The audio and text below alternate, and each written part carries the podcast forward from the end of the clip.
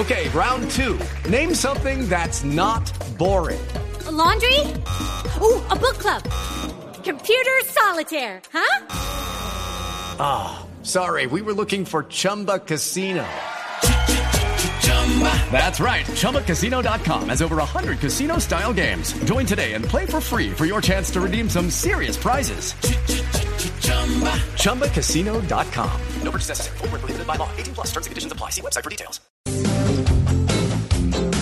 Bueno, pues eh, hoy estamos hablando de un tema que cada vez cobra más vigencia, o por lo menos eh, eso pareciera. Las parejas, bueno, que en términos internacionales se llaman LAT, Living Apart Together, viviendo aparte pero juntas. Ese es más o menos. Nosotros lo hemos llamado en Blue Jeans, ni contigo ni sin ti. Esa es una canción viejísima que más adelante les voy a pasar, pero, pero tiene que ver justamente con eso, con esas parejas que por alguna razón deciden, si uno se acuerda de los abuelitos, duermen en cama aparte, esas camitas sencillas de antes que eran como de 80 centímetros, bueno, hoy, hoy lo hacen con camitas un poquito más anchas, porque qué incomodidad, pero están en el mismo cuarto en camitas aparte, o en la misma casa en cuartos separados y obviamente pues cama aparte, o están en la misma ciudad pero en apartamentos o casas separados, o están en distintas ciudades o están en distintos países, que es lo que más se está generando con la globalización, pero son parejas vigentes, casadas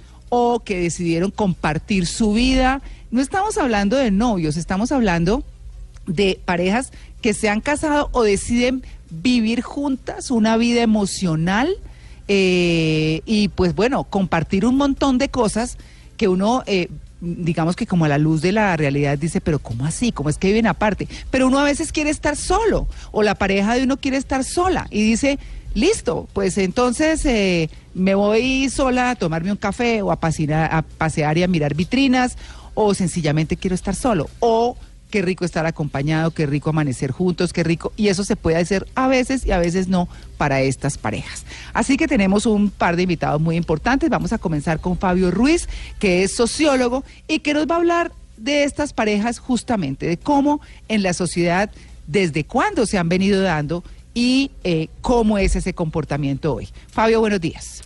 Hola, buenos días.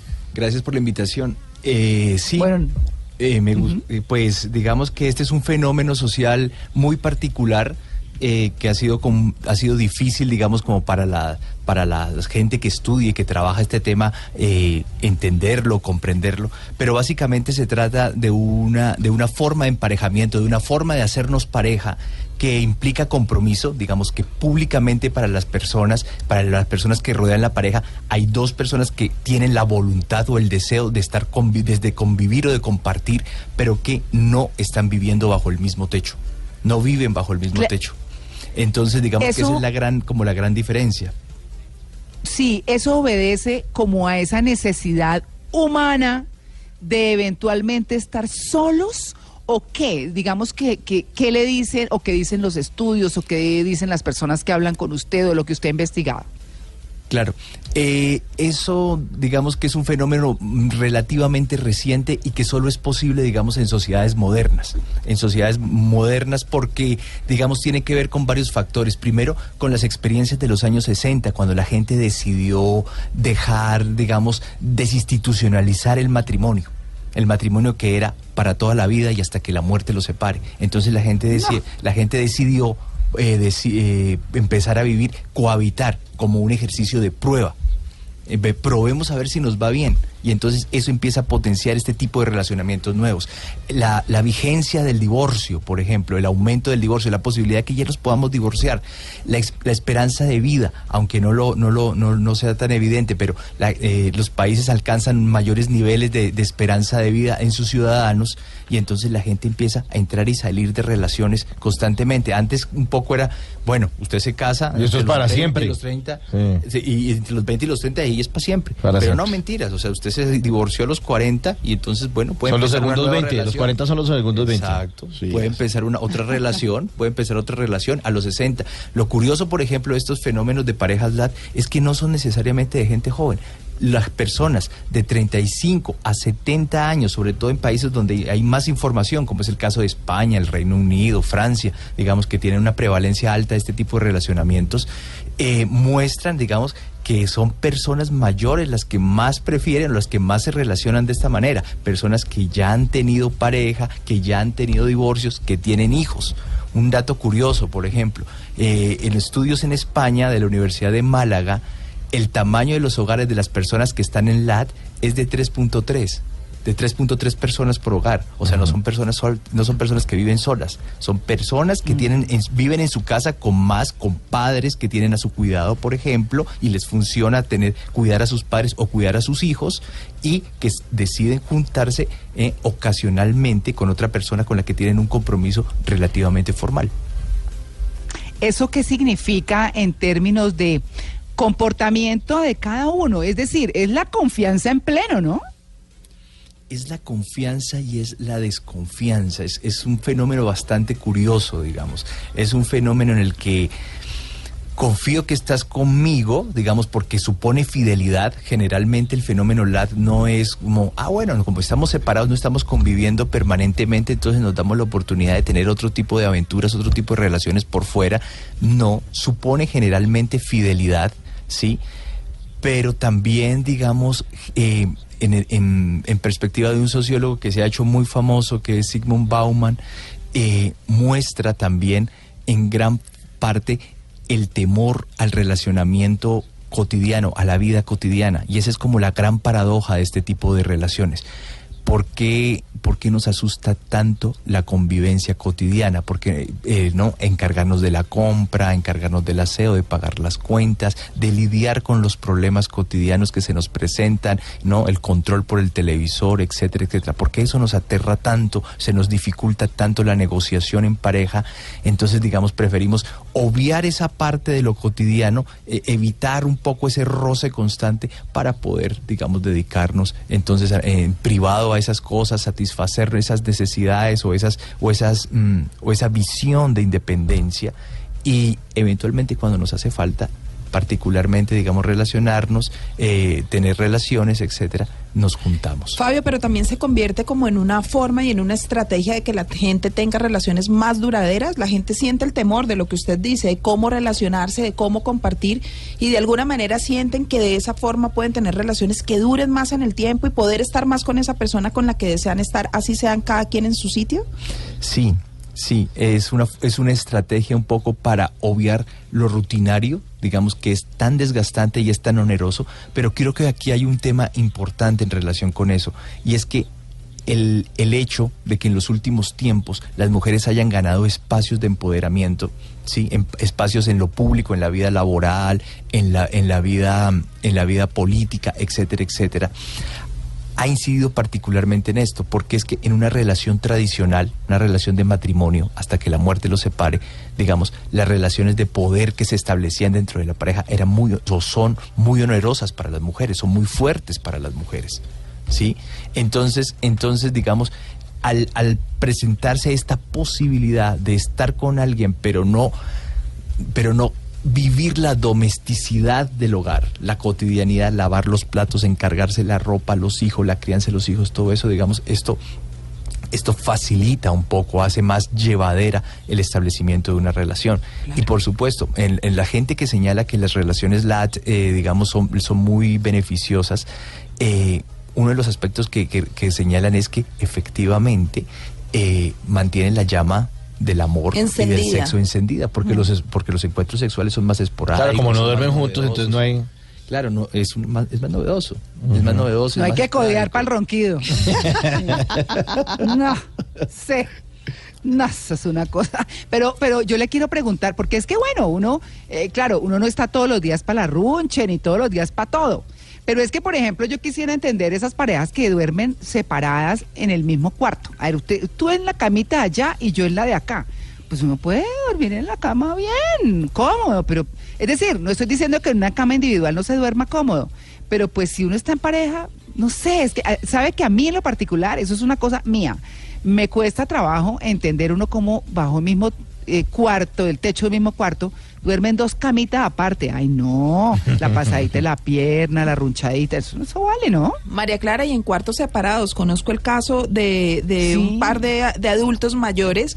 Los conozco hace más de 25 años y desde que los conocí duermen separados. Hoy en día tienen, ¿qué? 50 años de, de matrimonio, ¿será? Eh, y viven separados. En, eh, o sea, viven en la misma casa, en cuartos separados, duermen y se entienden a la perfección. ¿Eh? Sí, eso, eso eh, digamos que, que son como situaciones para cada quien, ¿no? Situaciones que cada quien se da y, y que cada quien decide, toma. Pues vamos a contarles a nuestros oyentes que tenemos una invitada más adelante que vive esa experiencia y que nos va a contar cómo es, porque a los oyentes les estamos preguntando en arroba Blue Radio Co, numeral en Blue Jeans, lo bueno y lo malo de vivir en pareja. Estamos en Blue Jeans de Blue Radio, ya regresamos.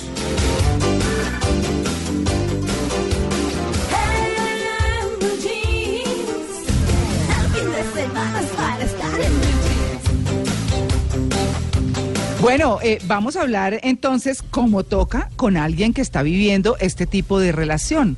Eh, ser pareja lat o ser pareja ni contigo ni sin ti. Tienen mis males remedios contigo porque me matas sin ti porque yo me muero, dice la canción. Pero eh, más adelante, como les prometí, se las voy a pasar. Pero miren, eh, hablemos entonces eh, con Alexandra Correa. Ella es eh, periodista y su esposo también lo es, pero viven en países aparte y no estamos hablando de América Latina. Ella vive en Alemania y él vive aquí en Colombia. Llevan ocho años, dos de los cuales, es- eh, o, o hace dos años, están casados y viven en esa distancia. Alexandra, buenos días. Muy buenos días, estoy muy divertida con este tema.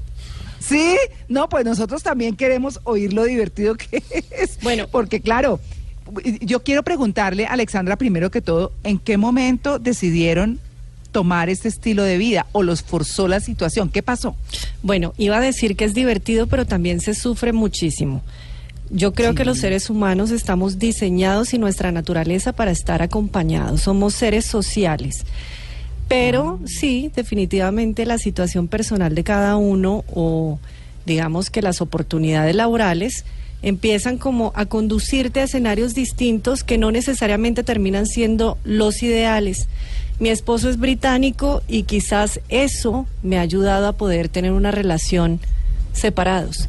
¿Y por qué digo que tiene que ver la nacionalidad? Porque es un tema netamente cultural. Como colombiana yo estaba acostumbrada primero a ser dramática, una mujer novelera. Dramática, todo es terrible, tú no me quieres, tú no me amas, tú no estás conmigo, no vas a ir a ver a mi mamá, no vas a ver a mi familia. Y la lágrima ahí lista. La lágrima y mi esposo, su, o sea, mi esposo actual en esa época, mi novio, aterrado y con un miedo decía, las colombianas son rarísimas. Yo no estoy acostumbrado a este show, a este drama, ¿qué está pasando? El sí es no, el no es sí. Entonces, ¿Estás brava? No. Sí, exacto. ¿Quieres ir? No, no quiero ir. Y resulta que uno sí quiere ir. Entonces él me decía, es que ustedes son pasivo-agresivas. Y yo, ¿cómo así? Sí, porque les gusta ser agresivas, pero con una tónica disfrazada. Entonces empecé a ver con mi, mi actual esposo que yo estaba equivocada y que los colombianos estábamos acostumbrados a tener relaciones psicodependientes. Yo necesito estar contigo para poder vivir y para ser feliz y me di cuenta que, que no tenemos libertad en absoluto, que si yo me voy a una fiesta sola es terrible, es pecado, es infidelidad. Y no, resulta que con mi esposo actual entendí que no hay que tener dependencia, que hay individualidad, que yo no le pertenezco a mi marido ni él a mí, que somos personas completamente libres. Y eso me hizo entender que en medio de esa búsqueda de la felicidad, porque el que se pregunta si es feliz deja de serlo automáticamente, nadie es completamente feliz y todos somos seres humanos inconformes, sí se logra tener un poquito de equilibrio con una pareja. Sí, Eso me parece interesante, eso me parece interesante, pero, pero eh, digamos que lo, lo normal es que uno cuando, cuando está conviviendo permanentemente con su pareja, pues eventualmente quiere estar solo, eventualmente se va con sus amigos. Eh, ese tema cultural, cultural que, que menciona Alexandra me parece muy importante.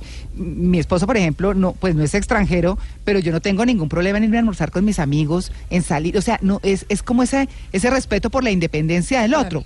Pero, pero hay momentos en los que uno diría, necesita estar con esa persona porque tuvo un día horrible, porque le pasó algo harto, porque bueno, porque la vida es eso de altibajos, entonces tal vez esa es la parte dura. Sí, eh, como ustedes estaban contándole a los oyentes, yo vivo en Alemania, mi esposo vive en Colombia y el tema es que cuando eh, tratamos de coincidir en Colombia los dos, él vivía primero en Brasil, yo aquí, eh, él se vino a Colombia por mí, justo cuando se vino y el día que estábamos firmando el contrato de- del apartamento para irnos a vivir juntos, me llamaron de Alemania a ofrecerme un gran trabajo, que es el que tengo actualmente presentando noticias en español para América Latina, era un gran salto. Eh, mi esposo me dice, le digo, bueno, ¿qué, qué hago? Tú viniste aquí por mí y ahora yo me voy. Me dijo, vete, es el sueño de tu vida. Le dije, ¿y tú y yo? Me dijo, no importa, es que acá tú tienes también que buscar tu realización personal y ser feliz y yo te voy a esperar. Y yo, Ay, eso sí es amor. pero no, y además qué raro. Yo decía, pero esto está muy raro porque un colombiano jamás me hubiera hecho eso. Me hubiera dicho, si usted se va, esto se termina. ¿No? Cruce esa este- puerta y verá. Cruce esa puerta. ¿Y cada cuánto se veían, no, Alexandra? y este hombre me ha dado toda la libertad de volar, estando él aquí por mí, y eso sí me dijo, es fundamental que, que no permitamos que pasen más de seis semanas sin vernos. Y tiene razón, porque resulta que las relaciones necesitan como una planta, agua, abono, caricias, verte, el contacto físico. O sea, cada seis semanas ustedes se ven. Teníamos que hacerlo así. En, en, esa, en ese reto ¿Cuántas laboral. millas son eso? Es un montón. Siempre los dos contamos el chiste de que nuestro el éxito de nuestro matrimonio es vivir en continentes dif- diferentes. Y nos reímos, Claro. pero en parte tienen razón. ¿Saben por qué? Porque uno necesita espacios. Uno necesita libertad para ser uno mismo. Eso, eso quiero yo preguntarle, eh, María Clara, a Alexandra, y es, en este momento ellos están juntos porque acaban de tener una bebé y pues Alexandra está en, en licencia, pero ¿cómo ha sido por primera vez estar juntos tanto tiempo cuando han vivido 10 años más o menos cada quien en un continente diferente? Gran pregunta. Y también eh, yo me la hacía antes de venir aquí a Colombia. Yo decía, ¿será que va a funcionar? Porque una cosa es estar de visita seis semanas y una muy distinta, La estar ya conviviendo. Nos ha encantado la convivencia. Estamos felices, ¡Ay! pero porque yo cambié. Si yo no ¿Ah, hubiera cambiado, esto no hubiera funcionado porque mi marido se hubiera ido hace rato de, de, de toda esa maraña que las mujeres colombianas tenemos sobre los Pero ¿qué cambió? ¿Qué Cam- cambió usted, Alexandra? cambié eso, el hecho de que entendí que mi esposo necesita un espacio, yo también necesito el mío, cada uno es un individuo y los dos confluimos en la casa en momentos de amor. Incluso él llega del trabajo en, en este año que estoy aquí de licencia de maternidad porque Alemania permite un año. Es una maravilla Ah, no, pero que puedo estar con mi esposo y con mi hija. Él llega muchas veces y está cansado y lo que él quiere es sentarse a tomarse una copa de vino y no necesariamente conmigo. Claro. Y yo lo entiendo, y él quiere en- sentarse a ver una película, o se- pero no conmigo. Y yo me fresqué. Y eso no Claro. significa que él no me quiera, eso no significa que él no quiera estar conmigo, sino que los dos estamos acostumbrados a tener nuestros espacios. Funciona maravilloso. Y Increíble. es que los latinos tenemos la particularidad de sentirnos y que todo y nos tomamos todo como Sí. tan Nos personal. da sentimiento no, vallenato. A uno le dicen aquí cualquier cosa y saca el acordeón y... Ah, Sentimiento vallenato, Ya, tal ya, cual. ya. Y mire que uno debe entender que usted no le pertenece a nadie. El hecho de que Exacto. usted se haya casado no mascota y de haya- nadie. así tenga un ¿Cómo así anillo que y no se haya sale? firmado un Exacto, contrato, sí. pues no quiere decir que toda su vida le pertenece, porque es que usted tiene un pasado, usted eh, nació Claro. solo y, y como decíamos ahora, morirá igual solo, acompañado de personas, pero cada cual tiene una realización profesional y personal. Claro, pero mire María Clara que esto lo que nos resume es lo que dice Alexandra y lo que dice Fabio. Fabio dice, esto se da en, en, en lugares, en sociedades un poco más desarrolladas y digamos que Alexandra lo que ha hecho es acoplarse a eso, sociedades mucho más desarrolladas, pues su esposo hace parte de una sociedad así y las cifras lo dicen María Clara, en Estados Unidos se estiman 1.7 millones de parejas casadas viven separadas y en Inglaterra 2.2 millones de parejas son lat. Increíble. Ok, O sea, mucha gente. Claro, y a, a propósito de eso, quiero preguntarle, con Alexandra vamos a continuar hablando más adelante, quiero preguntarle a nuestro sociólogo, eh, a Fabio Ruiz, ¿qué tanto cree o, o- muestran las tendencias de los estudios de que esto puede ir en aumento? Sí, digamos que es una tendencia que va en aumento, claramente. Eh, eh, principalmente en países europeos, en Estados Unidos. En América Latina no, digamos, no hay unos estudios muy concretos. De pronto un poco en Argentina, un poco en México, pero depende muchísimo de factores, ¿no? Depende mucho, por ejemplo, de la construcción social de lo que es la soltería, digamos, en parejas LAT. ¿Sí? O sea, Sí. hay una cantidad de prejuicios sobre las mujeres solteras y sobre los hombres solteros, así estén en relaciones, en relaciones LAT, porque es, para la gente, digamos, para el común de la sociedad, estar en una relación LAT es no estar casado. O es no tener una vida de pareja, digamos, es no tener una vida de pareja. Entonces, entonces, digamos, hay una construcción, hay una cantidad de prejuicios sobre ellos y eso, y eso, digamos, afecta mucho. La, el tipo de familias que construimos, el tipo de familias que, que- que, que- que- que- que queremos construir o que se espera que construyamos también son factores que inciden muchísimo en esto. Entonces, en, Claro. como lo estaba, como lo estaban señalando, en Latinoamérica eh, la cosa, digamos, es bastante diferente. Sí, Y yo es quiero muy distinto. aprovechando, Pues, eh, perdón, aprovechando lo que ha dicho Fabio, discúlpame María Clara, para yo decir, oye, es mi opinión y mi punto de vista con mi esposo, y es que cuando somos seres, como decíamos, individuales y necesitamos nuestro espacio, ya cuando tenemos hijos, ya digamos que la situación tiene que cambiar un poco. Yo me vine Claro. con siete meses de embarazo de Alemania después de estar viajando tanto, yendo, viniendo, yendo, viniendo, manteniendo la llama del amor caliente porque no hay que dejarla enfriar, a tener a mi bebé aquí. Pero resulta que ya mi esposo y yo tenemos un ser que está dependiendo de nosotros dos y que ese ser necesita estabilidad. Exactamente. Y necesita al papá y a la mamá y verlos a los dos y convivir con los dos. Y ahí viene, digamos Es- que, mi, mi disyuntiva. Claro, lo que va a pasar Claro, ahora. eso, yo creo que de eso vamos a hablar más adelante porque de verdad ese es uno de los puntos bien importantes. Así que, pues bueno, mm, vamos a hablar, de, Fabio, si nos puede acompañar un momentico más para hablar justamente de esto. eh, y Alexandra, y mm, ya regresamos, estamos en Blue Jeans de Blue Radio.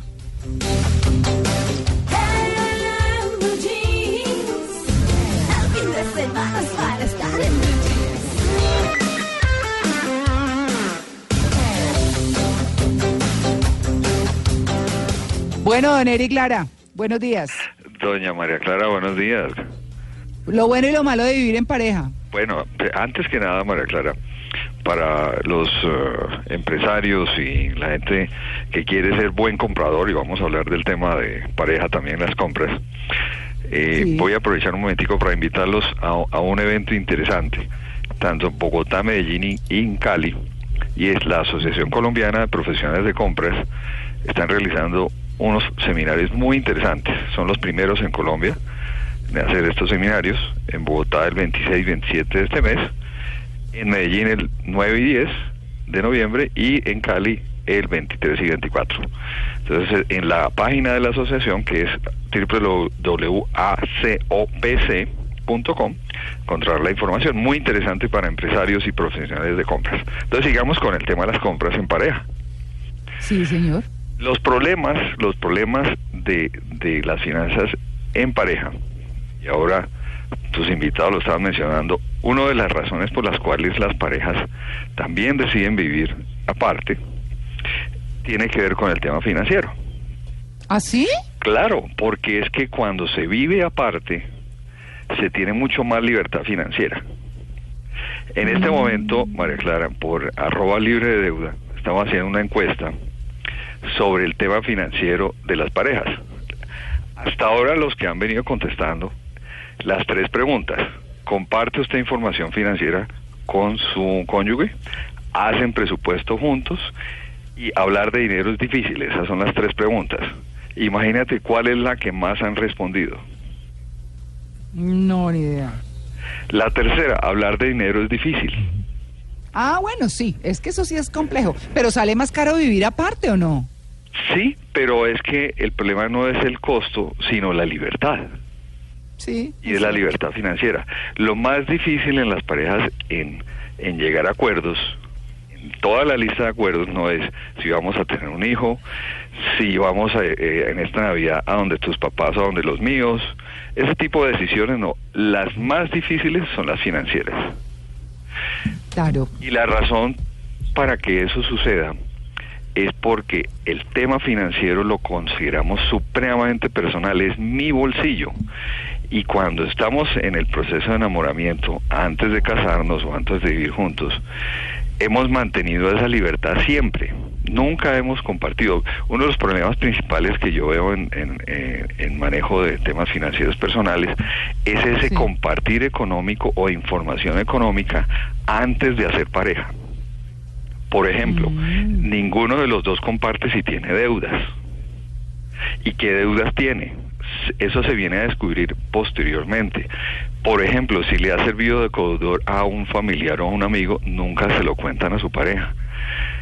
Ese tipo de información va a convertirse, en problemas, en, en piedritas en el zapato, para generar inseguridad en la información financiera. Si yo de soltero nunca he estado acostumbrado a hacer presupuestos y ver cómo voy a disponer del dinero, sino voy haciéndolo según, pues lo voy pensando en la cabeza, pero nunca me siento a hacerlo, ya en pareja sí. Además que es importante entender que estamos haciendo un proyecto mutuo. Entonces, entre los éxitos y los fracasos está esa dificultad. Por eso las parejas LAT disfrutan de esa independencia financiera y es difícil encontrar puntos de apoyo a menos que haya proyectos comunes. Entonces vamos a hacer rápidamente la- la- los tres o cuatro factores de éxito y fracaso. Entonces, Un minuto. un minuto. Acordar cuánto compartir en común y cuánto de tener de libre disposición. Muy importante. Ajá. El tema de la comunicación eficaz y la sinceridad en la información. Y Sí. tercero, conocer muy bien la personalidad propia y la del otro en temas financieros. O sea, hay, hay personas que son más gastadoras, otras más ahorrativas y entender y cuáles son esos míos y los del el otro en cuanto a al dinero. Y necesariamente el tema de asertividad. En arroba libre de deuda seguiremos en la encuesta, María Clara, y además vamos a, a incluir seis factores en el tema de la asertividad rápidamente el culpar al otro, el pontificar, el encasillar, el ser pasivo y además el enlagunar. Esas características de fallas de asertividad pegan mucho en el tema financiero de pareja. Así que ya estamos listos, estoy corto de tiempo, María Clara, así que en arroba libre de deuda tendremos esos factores muy importantes para tener un éxito en el manejo financiero de pareja. Gracias, Eric. Sí, señor, no hay distancia que pueda mantenernos separados siempre y cuando estés aquí en mi corazón. Diane Warren. Bueno, estamos hablando de eso, de parejas LAT, las parejas que han decidido vivir separadas en acuerdo, pero con una pareja absolutamente vigente, con una relación vigente.